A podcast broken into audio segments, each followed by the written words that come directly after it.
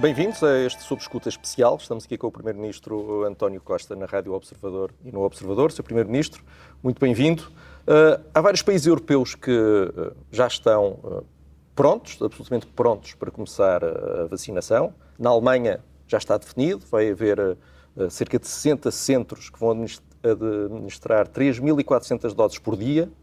No Reino Unido também está definido que os centros de saúde vão trabalhar 7 dias por semana, 12 horas por dia para conseguirem administrar 5 mil doses por dia. Nós não devíamos já ter estes detalhes todos definidos em Portugal para começar a qualquer momento uh, a, a, a, dar vacinas às pessoas. Muito bom dia. Nós, na próxima quinta-feira à tarde, vamos apresentar eh, todo o plano nacional da vacinação Covid, toda a estratégia com a identificação de todos esses elementos. Eh, estamos bem a tempo. Começámos a trabalhar há já há mais de, enfim, há, desde o início praticamente da pandemia, mal nos juntamos ao esforço europeu para apoiar o desenvolvimento da vacina, depois para a compra eh, comum da vacina. Nós eh, fizemos a encomenda máxima por cada lota que tínhamos direito e, portanto, asseguramos eh, a, a, a possibilidade de adquirir a totalidade dos lotes que podemos adquirir. E o plano logístico tem vindo a ser montado e ser trabalhado, será tudo apresentado na próxima quinta-feira. quinta feira eh, a Agência Europeia do Medicamento o que prevê é que vir a licenciar estas vacinas entre final de dezembro e princípio de janeiro. Eh, portanto, eh, nós temos de ter as coisas prontas para quando a vacina existir, teremos estamos neste momento tranquilos quanto a toda a programação. Está, quer estar preparado já para a semana, caso a autorização Olha, como sabe, o Reino, como o Reino Unido saiu da União Europeia, está agora, não tenho a certeza que ainda esteja sujeito eh, a Agência Europeia do Medicamento, que aliás, como se lembra, tinha sede em Londres e que foi deslocalizada para a Holanda. Eh, em Portugal e em toda a União Europeia, as vacinas serão licenciadas ao mesmo tempo. Eh, vão ser distribuídas, aliás, no mesmo dia. É a garantia que a Comissão Europeia dará.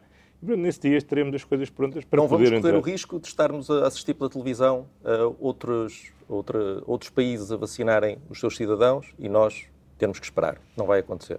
É? Tudo o que tem sido dito pelas autoridades de saúde, não.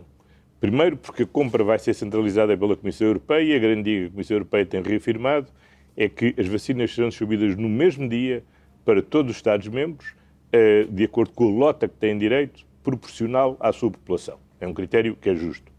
Segundo, segundo lugar, o calendário que a Agência Europeia do Medicamento tem previsto para poder aprovar as vacinas será entre finais de dezembro e princípios de janeiro.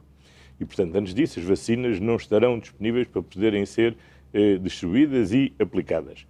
Eh, a Comissão Europeia tinha definido até ao final deste mês, eh, ou melhor, do mês de ontem, uhum. para a definição do, dos, planos, dos planos nacionais. O nosso será apresentado na quinta-feira na quinta-feira assim à tarde. Se houver autorização da Agência do Medicamento, a Agência Europeia do Medicamento, Portugal vai logo estar capacitado para começar a, a aplicar uh, vacinas? Vamos lá ver. Isto é um processo em que primeiro a Agência Europeia do Medicamento tem que aprovar a vacina. Uhum. Em segundo lugar, a Comissão Europeia tem que receber as vacinas. Em terceiro lugar, tem que as distribuir a todos os Estados-membros. Mas qual é a data para, que tem não prevista data, para esse início? Neste momento, a Comissão Europeia não nos deu ainda a data creio que a Agência Europeia de Medicamento fará hoje um comunicado dizendo quais são as datas em que tem previstas eh, tem previsto fazer as reuniões de aprovação das vacinas. E antes disso, as vacinas não são válidas, não, estão, não podem ser legalmente atribuídas, distribuídas na União Europeia. Portanto, é a partir daí que a Comissão Europeia vai, vai receber e vai distribuir pelos diferentes, pelos diferentes Estados-membros. Aquilo que, obviamente, todos estamos a fazer um esforço imenso esta vai ser a maior operação de vacinação à escala global que alguma vez a humanidade assistiu.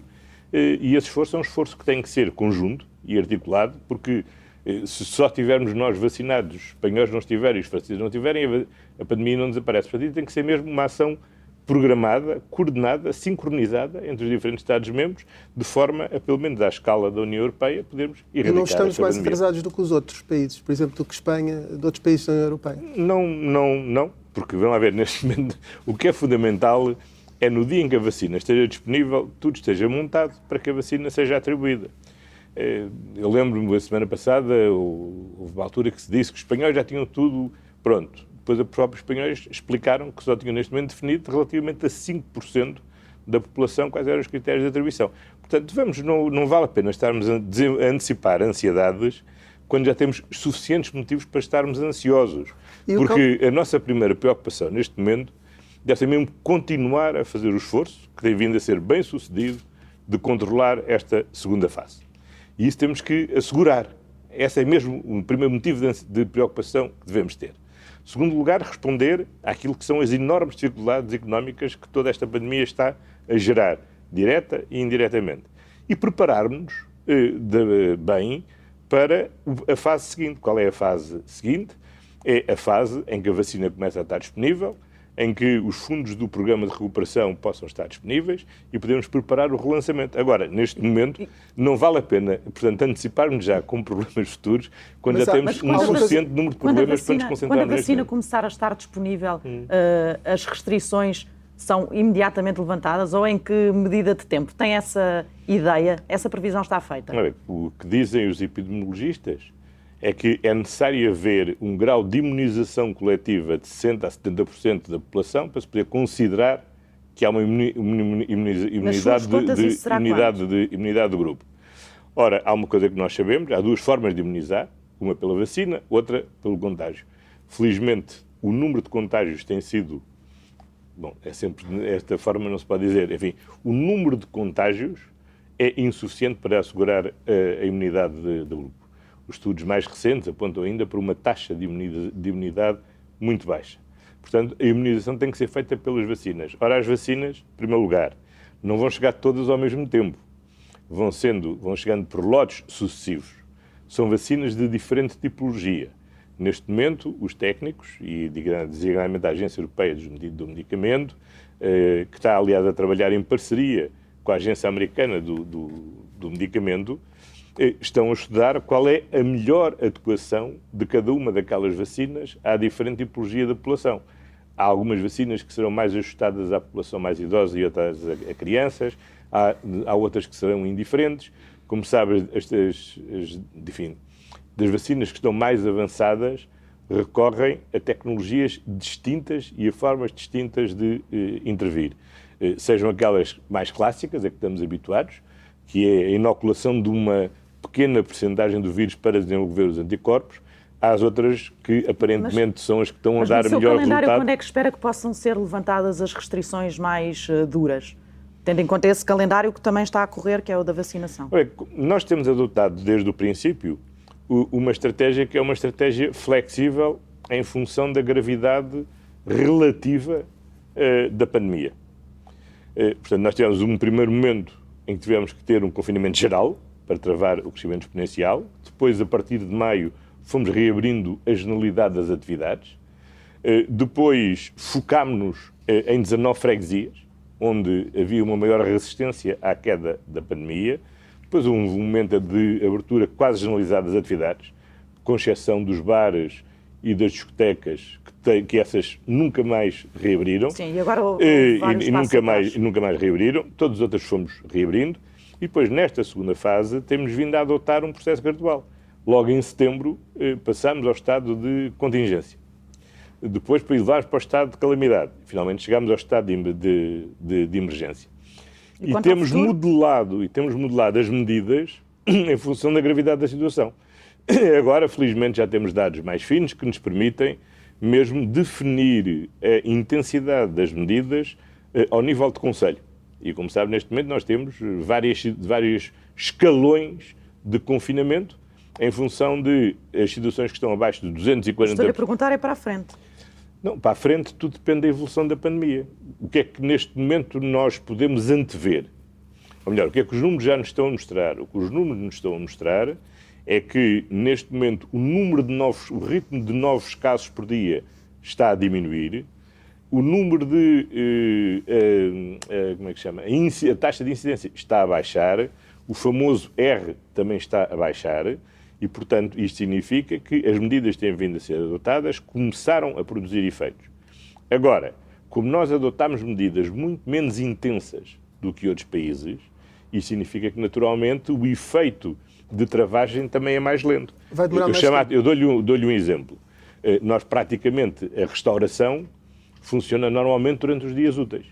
Enquanto em outros países estão, a restauração está pura e simplesmente fechada, exemplo, em França, até meados de, até meados de janeiro. Eh, eu creio que devemos ser dos pouquíssimos países da Europa, não queria garantir que somos o único, mas devemos ser dos pouquíssimos países da Europa onde a restauração ainda funciona, só condicionada, neste momento ao fim de semana, em alguns eh, dos conselhos. Portanto, isso obviamente significa que a queda da, da pandemia vai ser mais lenta, mas também os danos económicos também são menos duros. Portanto, há aqui um equilíbrio que nós temos que ir mantendo. Aquilo, o esforço que estamos todos a fazer, neste fim de semana prolongado, no próximo fim de semana prolongado, é ajudar a consolidar esta dinâmica de forma a que possamos chegar a dezembro numa situação onde, onde nos possamos sentir confiantes quanto à capacidade de gerir esta pandemia, quer na sociedade, quer em particular nos, eh, nos, nos, nos hospitais. Sr. Primeiro-Ministro, já iremos lá a essa parte da restauração, porque também creio que há aí uhum. pelo menos uma, uma, uma, uma, coisa que não é muito compreensível, uhum. que é o facto de, de, ser um, haver muita literatura a dizer que, que a restauração um, é perigosa, uhum. segundo o próprio Primeiro-Ministro disse na conferência de imprensa, e depois sermos, de facto, dos países da Europa que mais abrem. Já lá iremos, mas como, para não fugir muito aqui da vacinação, gostava de lhe perguntar, depois de toda a confusão, quem é que afinal vai receber a, a vacina primeiro quando ela chegar? Que grupos? É, quinta-feira vai ser apresentado o plano em que vai ser definido, naturalmente, quais são os critérios de distribuição. Porque, primeiro, eh, a vacina não vem, as 20 e tal, 20 e tal milhões de doses que adquirimos, não chegam todas no mesmo dia. Eh, e, portanto, vão chegando em lotes. Porque há uma realidade que temos que todos compreender, é que o primeiro constrangimento, que está quase ultrapassado, era a descoberta da vacina aparentemente está descoberta, estão agora em fase de testes, já há sinais animadores que os testes vão ser positivos. Portanto, esse primeiro constrangimento, que era não havia vacina, está a ser resolvido.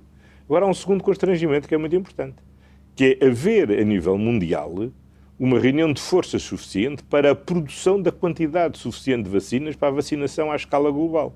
E todos os recursos estão a ser mobilizados, neste momento, pela indústria para poder produzir a vacina. Primeiro tema, quantidade de vacina. Ora, essa quantidade vai sendo progressivamente disponibilizada ao longo do ano 2021. E, portanto, os programas têm que seriar, eh, de acordo com o calendário, conforme vamos recebendo as vacinas, como é que elas vão sendo aplicadas. Para isso é necessário definir critérios. Ora bem, os critérios não são critérios políticos. Os critérios têm que ser critérios definidos pelos técnicos. Os técnicos é que podem dizer quais são eh, os, os níveis havia, de prioridade. Que havia certas esta semana que há critérios técnicos que nunca poderão ser aceitos pelos responsáveis políticos. Com certeza, porque há critérios, há critérios que, por muito eh, ajustados que sejam do ponto de vista técnico, há limitações éticas que não podem ser aceitos. Houve uma formulação que foi apresentada que foi dizer não, será, não, serão, não, serão, não, serão, não serão aplicados às pessoas com mais de 65 anos. Depois foi, aliás, esclarecido que a questão não era essa, a questão era saber se certo, digamos, concretamente uma ou duas vacinas eh, cujos testes eh, têm revelado que não são adequados a certo tipo de população. Mas isso é como acontece com, com N medicamentos, que todos nós já tomamos. Olhamos para a bula e diz este medicamento não é recomendado a quem sofra desta patologia. Sabemos que há remédios para crianças e há remédios que não podem ser aplicados a crianças. Portanto, isso, não tem, isso já não tem a ver com a estratégia. Ou melhor, a estratégia de vacinação tem que ter em conta as especificidades do medicamento. Mas isso aí, quer dizer, se os tecnicamente dizem este medicamento não é adequado a esta faixa etária, eu não, não obviamente, não, o, a decisão, o decisor político não pode aceitar isso. Agora, a ideia que estava a ser passada de que vamos prescindir de uma parte da população, os mais de 75 anos deixaram de ser prioritários, isso é, isso é politicamente inaceitável, porque nós temos que eh, nós temos que assegurar a proteção possível a todos, independentemente da idade que têm. E só era aceitável então se a ciência provasse que não tinha eficácia dos 75 anos para cima. Bom, quer dizer, vamos lá ver, isso, se a ciência concluir isso, mas não era essa a questão, vamos lá ver. Nós, todos nós sabemos, pela experiência da vida, já todos nós tomamos medicamentos, todos, não, não, sei se é pai, se não é pai, agora nós sabemos que há, há, há, há medicamentos só para crianças. Uh, há doses que variam em função do peso das, das pessoas. Uh, e, portanto, isso tem a ver com a especificidade técnica a especificidade própria de cada medicamento, isso naturalmente tem que ser, tem que ser adequado. Não vamos dar um remédio que não, não podemos dar a uma criança um, um, um, medicamento que os, que os médicos dizem essa, essa, essa dose ou esse medicamento não é adequado não é adequado a uma criança. Isso não tem a ver com uma seleção negativa em função da idade, tem a ver com a adequação do medicamento à especificidade de cada um dos doentes. Como sabe, há doentes, eh, há pessoas que sofrem de patologias que tornam incompatível a utilização de certos, de certos medicamentos. Já muitas vezes lhe perguntaram com certeza, é alérgico a qualquer coisa? Há pessoas que são alérgicas a determinada substância e não podem ingerir um determinado medicamento por causa de serem alérgicos a uma, a uma substância, a uma componente desse medicamento. Portanto, isso, eh, tem, isso obviamente tem que ser os técnicos a dizer o, e a definir. O Presidente da República disse que era uma ideia tonta, essa dos 75 anos, de, de, hum. das pessoas com mais de 75 anos. Um, a Task Force que, que, que, lidera e que fez este documento preparatório é tonta? Uh, este tipo de. É isso que devemos concluir? Que tem ideias tontas? Não, o que nós podemos de concluir é que quando os documentos estão a ser elaborados, estão a ser discutidos, eh, estão em fase de avaliação, não podem ser noticiados como sendo uma decisão final. Eh, são isso mesmo, documentos de trabalho. Seguramente, aqui no Observador, quando pensam num projeto novo, têm uma ideia, põem em cima da mesa, eh, discutem-na.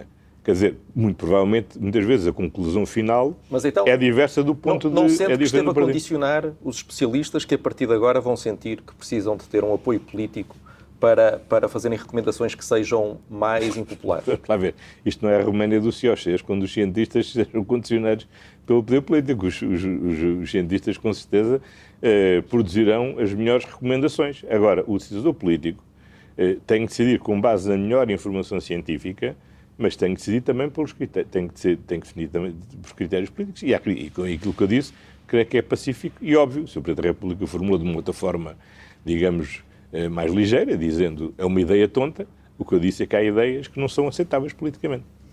Uh, Deixe-me só passar aqui para outra uh, questão que tem também a ver com a pandemia, é que o Governo tinha anunciado que esta uh, segunda vaga, um dos principais objetivos uhum. era manter sempre as escolas abertas, não haver suspensão das atividades letivas, mas o Governo decidiu mandar fechar as escolas ontem e na próxima segunda-feira. Por que é que isto aconteceu?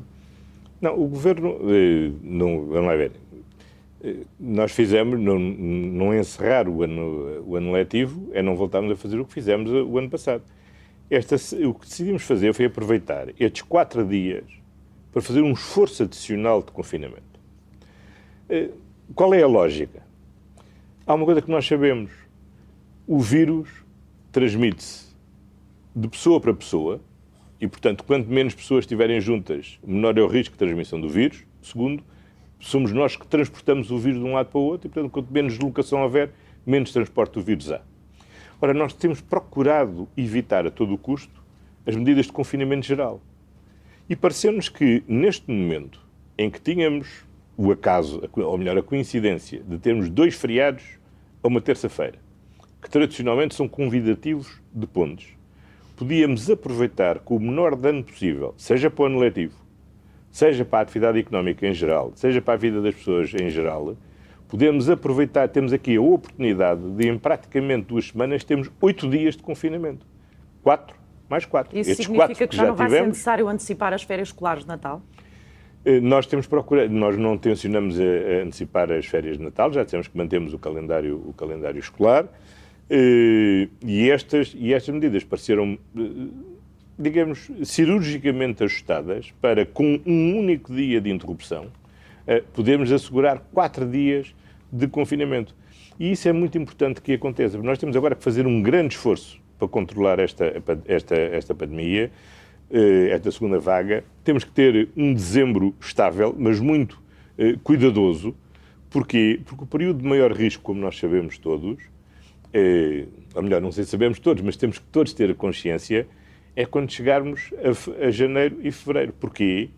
Porque são os, os, os, momentos em que hum, é o período normalmente de maior frio em Portugal, o período onde normalmente é o pico da gripe e que, portanto, onde os riscos de, aumentam, aumentam hum. e os riscos de confluência entre o Covid e a gripe, maior tensão podem pôr sobre os serviços de saúde.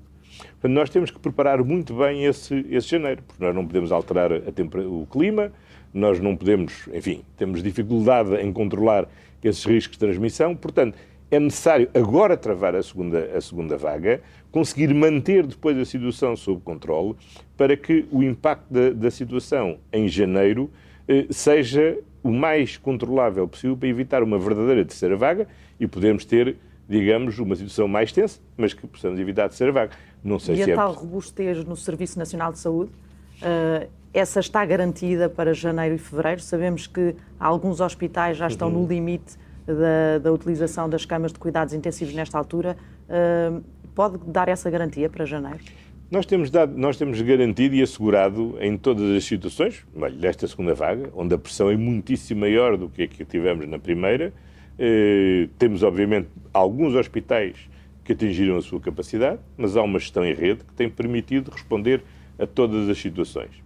E temos continuado a expandir essa, essa capacidade. Ainda eh, esta semana entraram em funcionamento mais camas, eh, por exemplo, em Gaia, no Hospital de, de Gaia, eh, há mais camas que entrarão no final do ano em funcionamento aqui no Amadora Sintra e estamos a aumentar o número de camas disponíveis, sejam através de realização de obras, a questão é que na seja segunda através... já, já, estamos no limite em alguns hospitais. A minha questão é se na terceira, nessa hum. expectativa que tem de confluência de aspectos em janeiro, hum essa resistência continua a existir. É fundamental que ela exista e isso passa por dois, eh, passa por trabalhar... Que é fundamental que ela exista, acho que, Não, acho que todos concordamos. Concordamos, a questão, ora bem. A questão é então, é se é possível isso... que ela exista, se vai existir, dá essa garantia ao Primeiro-Ministro? Tem que, tem que existir e para isso temos que fazer duas coisas. Por um lado, continuar a trabalhar no reforço da capacidade do Serviço Nacional de Saúde. Eh, nas alturas já teremos mais 48 eh, intensivistas, que entretanto concluíram a sua formação e que entrarão em atividade.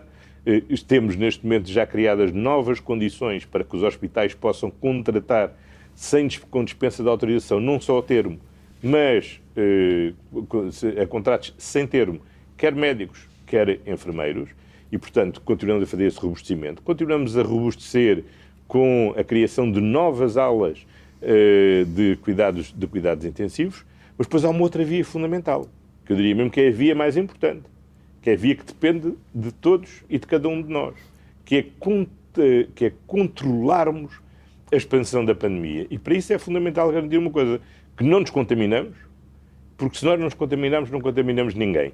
E, portanto, é esse esforço que nós temos que, que prosseguir. E vamos e, portanto... conseguir tê-lo no Natal. Por exemplo, há países como a hum. Alemanha, eh, onde já se conhecem regras para esse uhum. período, eh, como por exemplo a regra de um limite de 10 adultos para encontros em família. Uhum. Eh, como é que as coisas vão funcionar em Portugal? Portanto, o Governo propôs ao Presidente da República, o Sr. Governo e o Sr. Presidente da República aceitou que desta vez, quando anunciarmos a renovação do estado de emergência, possamos anunciar não só as medidas que vão vigorar para a próxima quinzena, até 23 de dezembro, mas que possam vigorar também para as que vão vigorar também para a quinzena seguinte, ou seja, até 6, 7 de, de, de janeiro.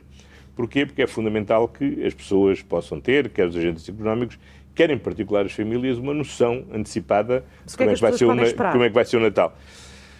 Uh, nós, esta semana é decisiva para podermos tomar essas decisões que serão anunciadas por mim no próximo sábado.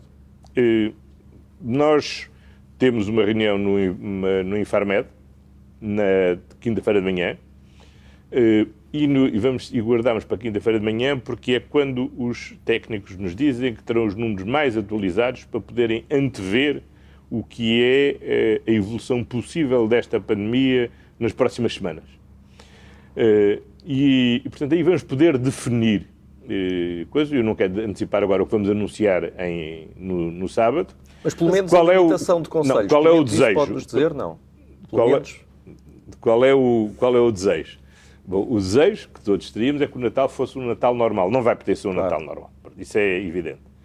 Eh, estamos a trabalhar com os especialistas eh, para ver se eles, se eles podem definir um conjunto de variáveis em que possam informar as pessoas para que as famílias possam ter a percepção de como é que podem ter um Natal uhum. eh, da forma mais segura possível. Há uma coisa que nós sabemos. Quanto mais pessoas, quanto mais o Natal for à mesa, mais perigoso é, porque à mesa nós estamos sem máscara. Quanto mais pessoas estiverem à mesa, mais perigoso é, porque maior é o risco de contaminação. Uh, muitas, eh, muitas famílias pensaram, bom, podemos dividir o Natal em pequenos grupos.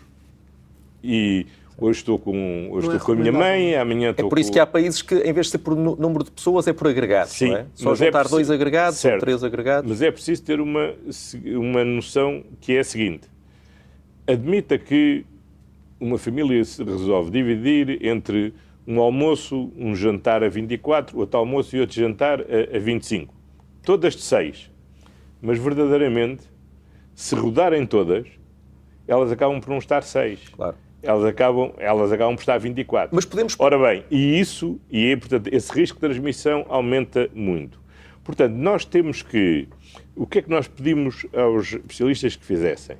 Que ajudassem as pessoas, as famílias, a poder compreender bem a lógica de transmissão do vírus, compreender bem o que é que é necessário evitar o mais possível para Mas vamos ter evitar regras ou não? Vamos ter limites.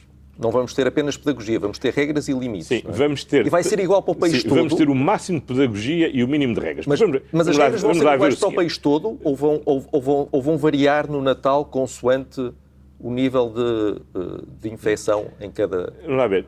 Vamos Distrito. ouvir o que é que nos têm a dizer no Infarmed na quinta-feira e sábado será tudo anunciado. O que é que eh, nós gostaríamos e o que é que devia ser o nosso objetivo coletivo?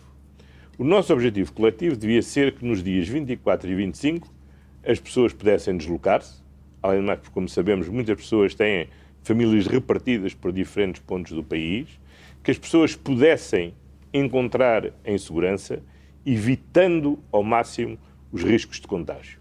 Ora, eh, eh, os riscos de contágio variam em função de N fatores. Por exemplo, as pessoas que celebram, há muitas zonas do país onde o grande momento do Natal é o ar livre à volta do Madeiro. Eh, O ar livre, nós sabemos que o risco de contaminação é muito menor do que é num espaço, num espaço fechado.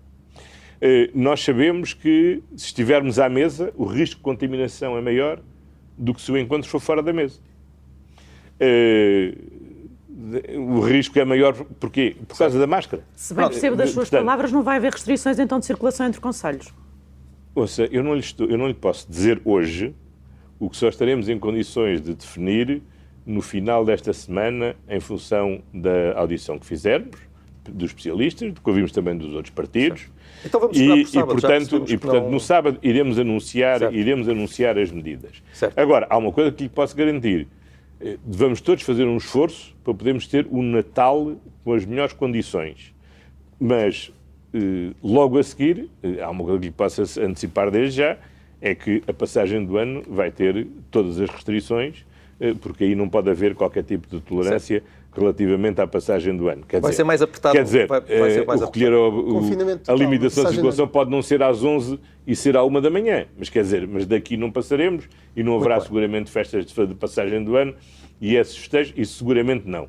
O Natal, vamos estamos todos a fazer um esforço para encontrar uma solução. Agora, há algo que é preciso termos em conta. Tudo depende de como é que a pandemia evolui até lá. Claro. Porque eh, quando nós decidimos a um mês de antecedência, é muito importante para dar estabilidade e previsibilidade às pessoas. Mas é preciso haver flexibilidade se as coisas Mas é não preciso ter em conta que durante um mês muita coisa pode acontecer. Muito bem, já percebemos. Veja como é que de setembro, onde as coisas estavam bastante estáveis, eh, de repente em outubro as coisas deram um salto muito grande. Certo. Portanto, se nós, deix- nós não podemos nunca no Natal deixar de descontrolar a situação.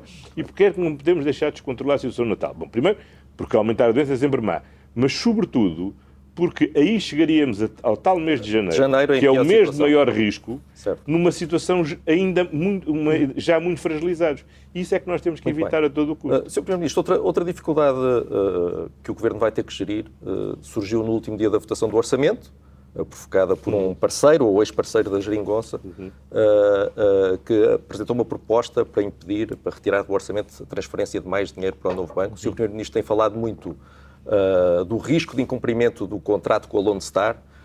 Na realidade, estamos a falar de um contrato que os eleitores e os contribuintes não conhecem. Uh, podemos conhecer esse contrato que estamos em riscos de, de incumprir?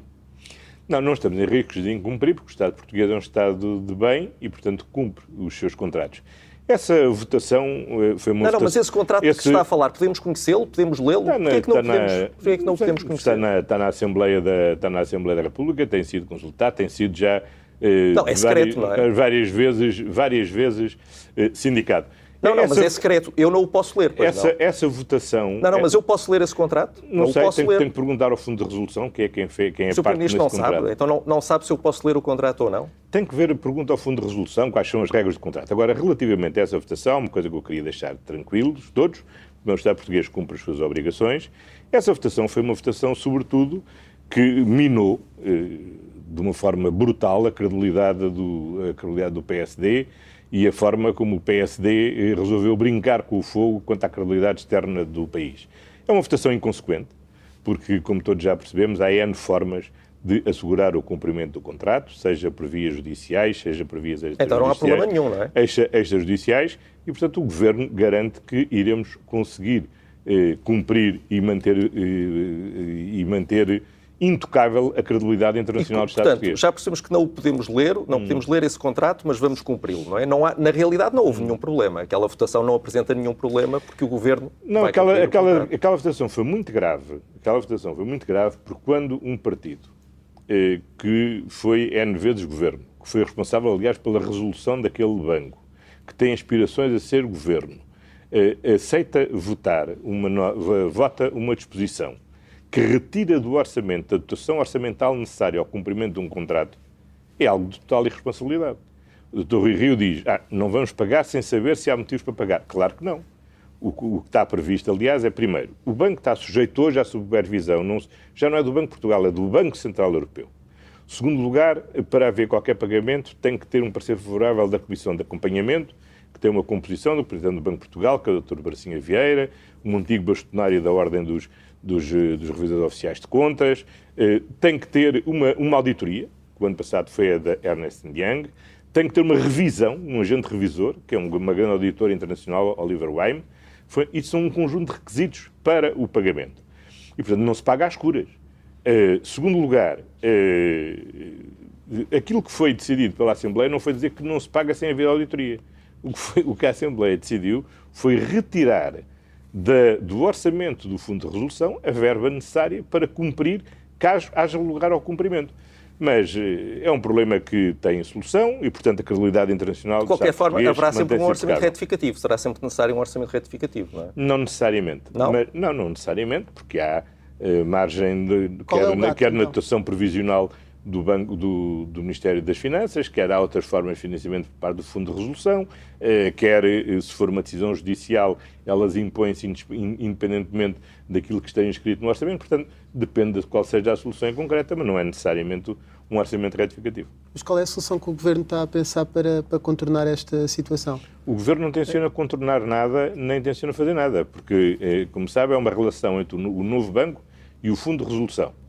Eh, se e quando a questão se colocar, eh, aquilo que nós asseguramos ao Fundo de Resolução é que o Fundo de Resolução terá as verbas necessárias para poder honrar os seus contratos. O Ministro João Leão, eh, o Ministro das Finanças João Leão disse, admitiu pedir, que fosse pedida a fiscalização da constitucionalidade e, e já sim, se fala seria, noutras soluções, como recorrer para os tribunais administrativos e depois o Governo ser sim. forçado a pagar. Não sei o que é que está na cabeça do Governo. Qual é o gato que disse que ia ter não tendo o cão? Não, eu estou relativamente tranquilo porque eh, há N eh, soluções jurídicas que permitem assegurar que a credibilidade internacional do Estado português não é posta em causa.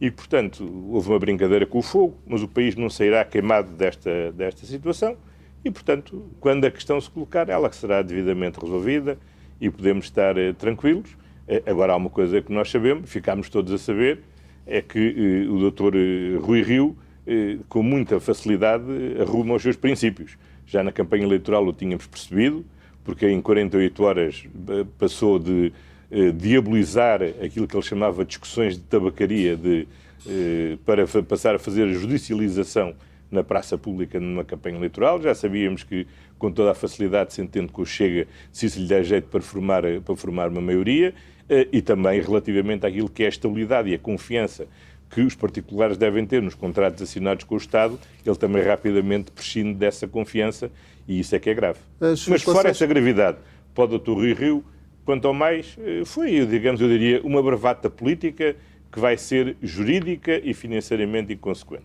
E as suas relações com o Dr. Rui Rio estão piores agora, depreendo das suas palavras. Não, as minhas relações com o Dr. Rui Rio são as minhas relações, são, são as relações com o Dr. Rio. Não são parceiros de tango já? Como? Não são parceiros de tango. Bom, essa foi uma ficção da comunicação social. Nunca fomos. O facto de, de duas pessoas se darem bem e se respeitarem. Eh, e ainda nada... dão, ainda dão. Ainda, ainda estão bem, neste momento, depois disto tudo.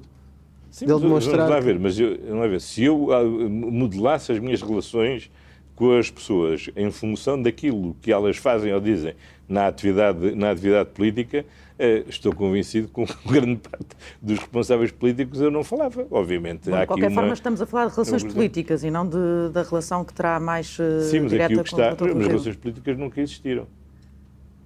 Essa é Bom, uma coisa fizeram que... acordos Ai, não. para a descentralização. Não. As relações políticas nunca... Quando assinou aquele acordo para a descentralização e para a questão dos fundos europeus... Sim, está uh... bem. Eh, mas são duas coisas, são, são duas são duas, são duas árvores que não, são duas árvores que não fazem a floresta. Não pode há dizer uma, que não houve. Há uma mitologia na, na sociedade portuguesa eh, da chamada tentação pelo Bloco Central, que é simultaneamente. O Sr. Primeiro-Ministro, é, ainda o orçamento suplementar de... foi, uh, foi viabilizado por causa do PSD. Uh, eh, não teve. Foi por causa do PSD? Foi, foi também por causa, por causa do, PSD. do, PSD. como de todos os outros partidos.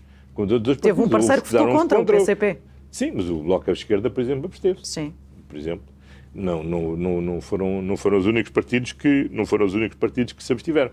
Agora, vamos lá ver o seguinte: há uma coisa que eh, eu creio que o país dispõe de algo que é muito importante, eh, que é poder dispor de dois partidos que têm fortes eh, raízes democráticas no campo e no campo democrático que podem polarizar eh, alternativas E alternar e não estarem juntos. Exatamente. Já, e, portanto, acho que não vale a pena enfraquecermos. Isto é uma, isso, e aí estamos de acordo. Eu e o Dr. Rio estamos de acordo. Forma, nem eu desejo o Bloco Central, nem eu desejo o Bloco Central. Portanto, podemos viver de, bem, bem assim. De qualquer forma, a partir deste orçamento, tem um problema de estabilidade política, sem o Bloco de Esquerda. Hum, como é que ficou a relação? Ainda está disponível para continuar gosto, a negociar com o Bloco de Esquerda? Eu gosto dessa formulação. Eu diria assim, sem orçamento, teríamos um enorme problema que era irmos entrar neste ano 2021 em, com uma pandemia, com uma crise económica e social gravíssimas e ainda haver no regime do duodécimos. Portanto, não vamos ter duodécimos, vamos ter um orçamento e um bom orçamento. E a um orçamento que nos ajuda a reforçar o Serviço Nacional de Saúde, que ajuda a apoiar a economia e o emprego, que ajuda a proteger as famílias e que, ao longo do trabalho da especialidade, foi possível melhorar a proposta inicial e com o contributo, em especial, do PCP e do PAN e do PEV, nós podemos ter, vamos poder ter um orçamento para 2021 e vamos poder ter que, é um bom, que é um bom orçamento. E isso é um fator fundamental. Vamos poder para... ter outros orçamentos? O orçamento Como? para 2022, por exemplo, vai ser possível o, o, Governo aprovar? Sim, vamos lá ver. Ainda temos o orçamento de 23 e o de 22. O que eu sei é assim, metade dos orçamentos da legislatura já estão aprovados e vamos, e, vamos, e vamos seguir em frente. Isso é um fator muito importante para a estabilidade e para a confiança. E, portanto, não vale a pena querer. Agora digamos assim, não foi agora em 21 que não passou o orçamento, vai ser em não, 22. Eu parece que há assim uma é... espécie de, de concurso a... na sociedade portuguesa. Que não, assim, a questão é Vamos conta... apostar quando é que. Não, a... como é que vai é falhar? O ponto é se vai continuar a falar com o Bloco de Esquerda e se admite, no próximo ano, o orçamento ter um voto favorável uma abstenção do Bloco de Esquerda ou se isso acabou porque as palavras que têm usado para se referir ao Bloco de Esquerda têm sido tão duras, tão duras, tão duras, e o corte foi tão abrupto uh, agora, Sim. que a pergunta é legítima. É, uh, uh, vai continuar a falar com o Bloco de Esquerda ou não? Mas quem, quem, não quis nenhum acordo foi o, foi o Bloco de Esquerda. Certo. Uh, portanto, mas, nós, mas qualificam-os como nós... desertores, não é? E, portanto... Porque é verdade, porque desertaram. Mas vai continuar a porque desertaram, o Bloco de Esquerda, o Bloco de Esquerda partiu do seguinte pressuposto. o PCP declarou-se no orçamento suplementar indisponível para qualquer acordo nós não estamos disponíveis para ser os únicos parceiros do governo, sobretudo numa altura muito difícil, onde com a pandemia, com a crise económica, com a crise social, vamos ver momentos muito difíceis, o governo vai ser muito impopular, fiquem sozinhos com a vossa impopularidade e nós vamos dispor ao fresco. Foi isto que o Bloco de Esquerda pensou e, se bem pensou, melhor o fez, pôs-se pôs ao fresco. Os portugueses são muito mais sábios do que aquilo que é a bolha política ou mediática. E, portanto, percebem bem o que é este tipo de oportunismo. E não é por acaso que as sondagens dão a dar o Bloco de Esquerda em queda. Não sei se seguramente não há de ser irreversível, mas em queda muito forte, porque as pessoas não perdoam o oportunismo. Sabe coisa que as pessoas a, a não... questão é se o Sr. Primeiro-Ministro perdoa. A questão é essa. O Sr. Primeiro-Ministro perdoa o oportunismo e vai voltar Ouça, a, a quem falar com na- aqueles que dizem um serem primeiro- oportunistas. Um, um primeiro-ministro não pode viver em estados de alma. Um, Certo. um primeiro-ministro tem que estar Mas isto é concentrado. uma questão de estados de alma. Um um um primeiro-ministro, um primeiro-ministro, um primeiro-ministro tem que estar concentrado naquilo que é a sua missão. Responder aos problemas do país e aos problemas Portanto, perdoa. e aos problemas e Portanto, aos está problemas dos disponível para perdoar o Não é uma questão de perdoar ou não perdoar. Ou de seguir em frente. Não é uma questão de perdoar ou não perdoar. Nós temos que seguir em frente. E temos que seguir em frente com a convicção que temos uma tarefa imediata: controlar a pandemia. Em segundo lugar, assegurar a saída da pandemia, seja pela boa execução do programa de vacinação, seja pelo lançamento do programa de recuperação e resiliência. E temos o resto da legislatura para executar este programa de recuperação e resiliência, que é fundamental. Porque no dia em que houver a vacina, a pandemia, no, no dia em que o primeiro português estiver vacinado, a pandemia não acabou. Porque a pandemia só terminará quando a generalidade da população já estiver imunizada. Segundo lugar, o fim da pandemia não vai pôr, por efeito imediato, eh, fim à crise económica e à crise social. Há cicatrizes profundas que esta crise vai deixar. E nós temos que estar cá para continuar a sarar essa ferida, a recuperar essas, dessas, essas doenças e a relançar o país. Com um país com os portugueses. Eh, Quem vier por bem eh, é, é- É bem-vindo. é, é bem- é bem- é bem-vindo. Agora, que o Bloco de Esquerda E cometeu um um, erro, cometeu um erro gravíssimo. Ah, isso sim, e que eu não tenho que poupar Mas nas palavras. depois Perante disso. aquilo que o Bloco de Esquerda fez, não poupo nas palavras. Agora, o Bloco de Esquerda, se fizer um exame de consciência, se perceber a gravidade e do erro político que cometeu, quer da avaliação da correlação de forças, quer de perceber que, mesmo sem o Bloco de Esquerda, o PS, o PCP, os Verdes, o PAN, não desistem de de responder aos problemas efetivos do país e que não estão aqui nem para ações de teatro, nem para manobras políticas, como, aquela, como, como foi aquela votação a meias com o PSD para, eh, para fingir E com o PCP. que, que é. com- não, não, não é com o PCP, é com o PSD que foi aquela manobra eh, final para procurar eh, fazer um ecrã sobre, o, sobre o- a declaração do PCP de que viabilizaria o orçamento, foi à última da na, na- na última noite ter inventado aquela coisa sobre o bloco, sobre o novo banco, para criar aqui uma bravata Não, o política PCP, que já o vimos PCP que é também apoiou, não é? Sim, mas o PCP foi coerente. Certo, Agora, certo, lá certo. Quem deu aqui a grande cambalhota foi seguramente o PSD. Agora, o Bloco de Esquerda acho que cometeu um erro. Espero que reflita e que aprenda com os erros que, com os erros que cometeu. Faz parte do processo de maturidade política de todos aprendermos com os erros que cometemos e, portanto, espero que o Bloco de- também dessa- tenha esse processo de maturidade política. Por falar dessa votação, o PS pediu um intervalo para negociar e, a certa altura, há imagens do Secretário de Estado dos Assuntos Fiscais, o António Mendonça Mendes, a falar longamente com o deputado André Ventura. O Governo esteve a negociar com o Chega? Não, eu quero o secretário de Estado Mendonça Mendes, quero o secretário de Estado Eduardo Cordeiro, quer a líder parlamentar, quer o vice-presidente João Paulo Correia, do grupo parlamentar do PS, já todos desmentiram que tenham estado a negociar com o Chega, o que quer que O seja. que é que tiveram a dizer? Não, Bem, não isso é tudo salário. Acho que eu vou perguntar às pessoas o que é que as pessoas estão, o que é que as pessoas estão, estão, estão, estão a no falar. intervalo para negociar, estarem a falar. Olha, que- da- olha, há bocado já disse que nós estamos num país de Ciocesco.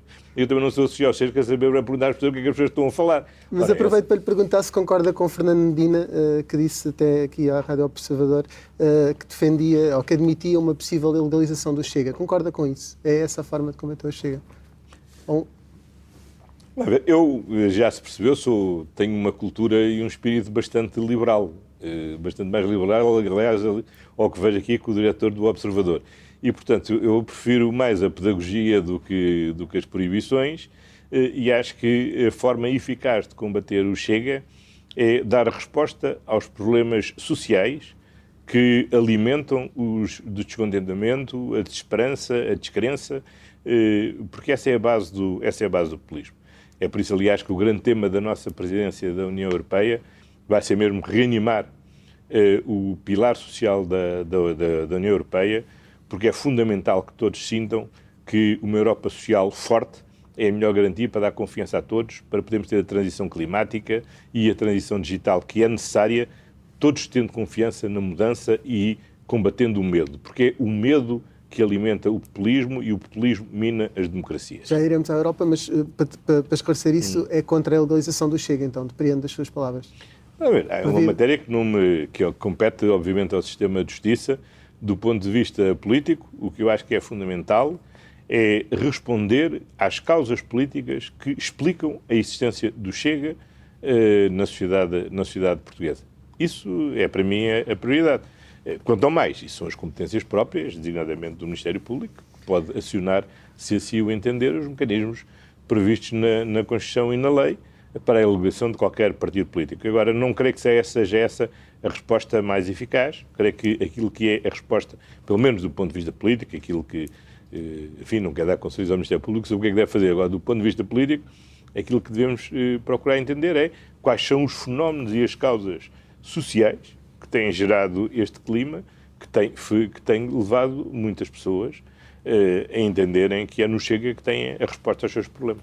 Daqui a pouco irá para Bruxelas. Uh, queria aqui perceber a sua opinião sobre uma questão uhum. que está em cima da mesa nesta altura, que tem a ver com a aprovação uh, do plano de, de, recuperação, ou pelo menos que ele possa ser aplicado. A Hungria e a Polónia estão a travar esta bazuca uh, porque não querem falar na tal exigência do, do respeito pelo Estado de Direito associada ao plano de recuperação. Uh, já, já, chegaremos a essa parte em que vamos falar sobre o, a sua opinião sobre este, esta condicionalidade na atribuição de fundos, mas queria conhecer primeiro a sua opinião sobre Viktor Orban uh, e a Hungria. É uma democracia igual à nossa? Não, manifestamente, manifestamente não é. E as opiniões políticas de Viktor Orban e as minhas estão radicalmente no campo, no campo oposto. Eu só me surpreendo mesmo é que ele ainda se mantenha eh, no mesmo partido europeu onde se mantém o CDS e o PSD. Essa pergunta deve pôr ao CDS e ao PSD, não deve pôr não deve pôr, não deve pôr de todo ao partido. esteve reunido com Viktor Orban antes de um Conselho uh, europeu importante. Com certeza, porque como se recorda, nós nessa altura tínhamos dois temas que ameaçavam bloquear a aprovação do programa de recuperação, que é fundamental para o relançamento da Europa.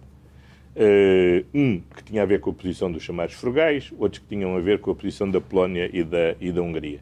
Uh, e eu nessa semana fui uh, à Holanda, reuni com o primeiro-ministro Ruta, e acho que foi uma reunião muito importante para ultrapassar o bloqueio que existia. Fui a Budapeste, reuni com o presidente Orban, e acho que com o primeiro-ministro Orban, e acho que foi positivo para ultrapassarmos esse bloqueio, e o Conselho Europeu pôde aprovar uma, depois de cinco dias e quatro noites de longas negociações, uma solução final, no qual nós nos revemos plenamente, que salvaguarda o que há a salvaguardar em matéria de proteção do Estado de Direito e relativamente e viabilizou a existência do, do orçamento. Assim como apoiamos eh, integralmente eh, o acordo afirmado entre a presidência alemã em representação do Conselho e o Parlamento Europeu para o regulamento da condicionalidade, estão sujeitos à utilização dos fundos comunitários e temos estado a dar todo o apoio à Alemanha. com essa condicionalidade, com essa condicionalidade para a atribuição dos fundos eh, comunitários? Sim, damos, damos o nosso acordo no Conselho Europeu, damos todo o apoio à presença alemã, temos dado esse apoio no Parlamento, no Parlamento Europeu. Tam, também é... já disse publicamente que achava que essa não devia ser uma matéria que estava em cima da mesa para a atribuição dos fundos. O, acho que acordo, os acordos que têm sido alcançados têm sido equilibrados e que permitem eh, a todos eh, seguir em frente. Numa casa eh, 27 eh, é necessário, obviamente, compatibilizar muitos contrários. Contrários que têm a ver com uns serem ricos, outros serem menos ricos, uns serem grandes, outros serem pequenos. Uns serem mais democratas uns serem. Uns serem à esquerda, outros serem à direita, uns terem diferentes visões democráticas, diferentes visões da religião na vida, na vida, na vida, em, na vida em sociedade Portanto, é necessário haver esse esforço de compatibilização. E acho que aquilo que alcançamos em julho no Conselho e que agora a presidência alemã acordou com o Parlamento Europeu, acho que são marcos eh, importantes e acho que a Polónia e a Hungria eh, estão-se a colocar numa posição eh, inaceitável eh, de bloqueio eh, e se algum país julga que se pode colocar numa posição de chantagem relativamente ao conjunto dos outros Estados-membros, está condenado à partida. Porque se há uma mensagem muito clara que o conjunto de todos os Estados-membros tem a dar uns aos outros é não estamos sujeitos à chantagem. Portanto, quem se coloca nessa posição, obviamente, está derrotado à partida é ou, fora, ou fora de, ou fora de jogo. O que é que vai Portanto, fazer se em janeiro, eh, quando Portugal assumir a presidência, uh, quando assumir a presidência uh, do, já, do, Conselho Europeu, o que é que vai fazer relativamente sim. a este tema se ele ainda não tiver resolvido? Precisamente de hoje a um mês assumiremos a, assumiremos a presidência. Uh, aquilo que importa neste momento é dar todo o apoio à presidência alemã para ajudar a ultrapassar este, este, este bloqueio. Espero que o Conselho Europeu, que está marcado para 10 e 11 de dezembro, nem que termine só a 13 ou a 14, eh, permita eh, obter este acordo que é absolutamente indispensável, porque ninguém compreende na Europa que a Europa não disponha de todas as condições para uma resposta robusta. E atenção, agora não está só em causa o programa de recuperação, está em causa o próprio orçamento da União para o próximo ano. Eh, é preciso que as pessoas tenham a noção que se este bloqueio se mantiver, muito do que está projetado de receber eh, as pessoas receberem e serem por exemplo, na área do Fundo de Coesão, durante o próximo ano vai levar um corte brutal da, por, parte da, por parte da Comissão Europeia, porque não tem orçamento para isso. Porque Quando é que começa a ser preocupante de, não haver eh, ultra, este impasse não ser ultrapassado? Começa a ser preocupante. Quando é que começa a ser preocupante? Bom, já é hoje muito preocupante. Sim, mas quando é que, dramático. a partir de que momento é que não se pode fazer mais ah, nada ah, e que um, os países vão estar... De 1 de janeiro, de 1 de janeiro, enfim, não é um regime tão radical como aquele shutdown que existe nos Estados, nos Estados Unidos, mas o regime da União Europeia é muito parecido. Não é como os nossos duodécimos. É, com exceção do primeiro pilar da PAC, das despesas de funcionamento das próprias instituições europeias, pouco mais pode ser pago. E, designadamente, em matéria de fundo de coesão, é um arraso aquilo que eh, implicaria de cortes. Portanto, se não se ultrapassar a situação, eh, não vou exagerar nas palavras, viveríamos uma situação dramática. Portanto, toda a gente tem que ter o bom senso de perceber que temos que ultrapassar este impasse e, portanto, eu espero que a Polónia e que a Hungria eh, compreendam bem que não podem pôr em risco, bom, desde logo os seus próprios países, as suas próprias economias, os seus próprios cidadãos, eh, mas também todo o conjunto da, todo o conjunto da Europa. Sr. Primeiro-Ministro, temos mesmo só uh, um minuto, dois minutos, pedir só duas respostas rápidas sobre presidenciais, já estão marcadas, 24 de janeiro, portanto, na, no tal mês terrível uh, de frio, em que a pandemia não está controlada, não há vacinas, uh, não fizemos nada. Bom, esse terrível já é, já é tudo, já é uma construção jornalística. Eu só disse que, obviamente, é o mês que costuma ser de maior frio, é o mês de, é o mês de maior é o mês de maior certo. é o mês de maior Isso mesmo. de maior risco. Não, não, foi feito nada de especial para incentivar ou permitir o voto antecipado, o voto por correspondência, como vimos, por exemplo, nos Estados Unidos. Um eleitor com 75 anos ou mais de 75 anos deve ir votar sem receio no dia 24. Deve sair de casa para ir votar, para ir votar no dia 24 ou vamos ter aqui um problema em que o eleitorado mais velho vai ter medo de votar? Não, acho que não há. Haverá. Eh, primeiro, a Assembleia da República já adotou e está a adotar um conjunto de medidas legislativas que ajudem a responder a essa situação. Acho que há um consenso alargado na Assembleia para que assim seja, a que assim seja. Segundo lugar, a, não, a é? parte que compete ao Governo, que é a organização do sistema, eh, da, digamos, da administração eleitoral, das mesas, tudo, estamos a trabalhar com as autarquias para que haja toda a segurança no processo eleitoral e que nada perturbe, Mas com voto antecipado, nada, que nada perturbe o bom desenrolar Mas das vão ter que ir lá votar, não é? Terão sempre que ir votar no local, porque na pois realidade... É, perceba que um Primeiro-Ministro não deve, deve evitar pronunciar sobre matérias que são da competência exclusiva de outros órgãos de soberania. Um, um Primeiro-Ministro não goza da liberdade que goza um diretor de um, de um jornal ou mesmo um cidadão, um cidadão comum, ou mesmo um outro agente político, tem que ser particularmente respeitador certo. das competências dos outros órgãos Última de soberania. pergunta, pode ser só sim ou não. Uh, daqui até 24 de janeiro, tem planeado o anúncio do seu apoio a Marcelo Rebelo de Sousa? Não, eu já, tive, já tive a oportunidade de, de dizer que, como Primeiro-Ministro, devo um excepcional dever de recado perante as eleições presidenciais, porque é meu dever eh, trabalhar com a Presidente ou com o Presidente que os portugueses vierem a escolher e, portanto, não terei qualquer tipo de intervenção nas eleições, eh, nas eleições presidenciais, para além de, naturalmente, fazer, votar, é? fazer aquilo que me compete, como, eh, como compete a todos os cidadãos, que é ir... E já ir, sabem ir, quem vai votar, votar. Sim, já sei quem já vou sabe. votar e não votarei em branco. Muito bem. Vai votar Marcelo Rebelo de Sousa? Votarei, votarei, votarei e não votarei em branco e votarei nas eleições presidenciais, naturalmente. Agora, como já disse, vou manter todo o recado e, portanto, nunca direi, nunca tornei público qual é o, sentido, o meu sentido de voto. Muito bem. Sr. Primeiro-Ministro, muito obrigado por ter vindo a este Sob Escuta Eu é que agradeço esta, esta oportunidade. E até breve.